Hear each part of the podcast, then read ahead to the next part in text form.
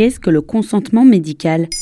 Merci d'avoir posé la question. La libération de la parole se répand partout et le milieu médical n'est pas en reste. De plus en plus de pages fleurissent sur les réseaux sociaux alimentés par des récits de violences médicales. Parmi les actes qui peuvent être traumatisants sont ceux pratiqués sans consentement en gynécologie et en psychiatrie. Accouchement violent. Extrait de LSD, la série documentaire sur France Culture. Examen traumatisant, mépris du praticien ou encore manque de dialogue. Ces cinq dernières années, les actes gynécologiques sont devenus un sujet de polémique. Pourtant, depuis 2002, la loi Kouchner relative aux droits des malades et à la qualité du système de santé est claire. Elle définit ce que doit être le consentement médical. Toute personne prend avec le personnel de santé et compte tenu des informations et des préconisations qu'il lui fournit les décisions concernant sa santé. Aucun acte médical ni aucun traitement ne peut être pratiqué sans le consentement libre et éclairé de la personne et ce consentement peut être retiré à tout moment. Cette partie de la loi Kouchner... Euh, Extrait de LSD, la série documentaire sur France Culture. Qui date de 2002,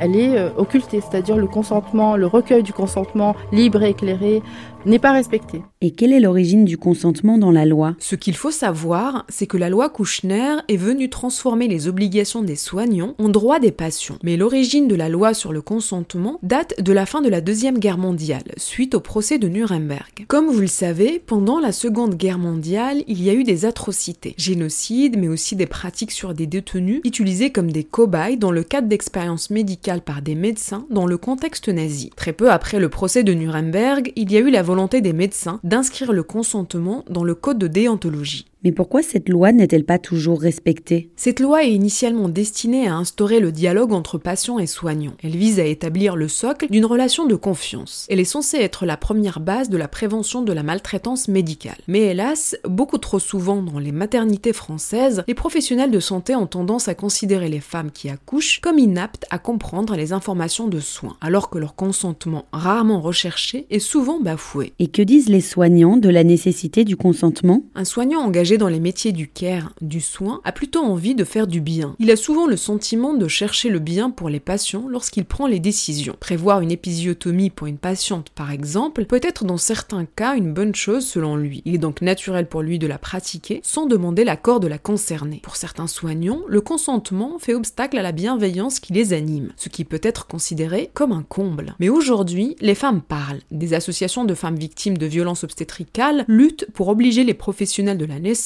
à respecter la loi sur le consentement et à modifier leurs pratiques. Voilà ce qu'est le consentement médical. Maintenant, vous savez, un épisode écrit et réalisé par Zineb Souleimani. En moins de 3 minutes, nous répondons à votre question. Que voulez-vous savoir? Posez vos questions en commentaire sur les plateformes audio et sur le compte Twitter de Maintenant vous savez.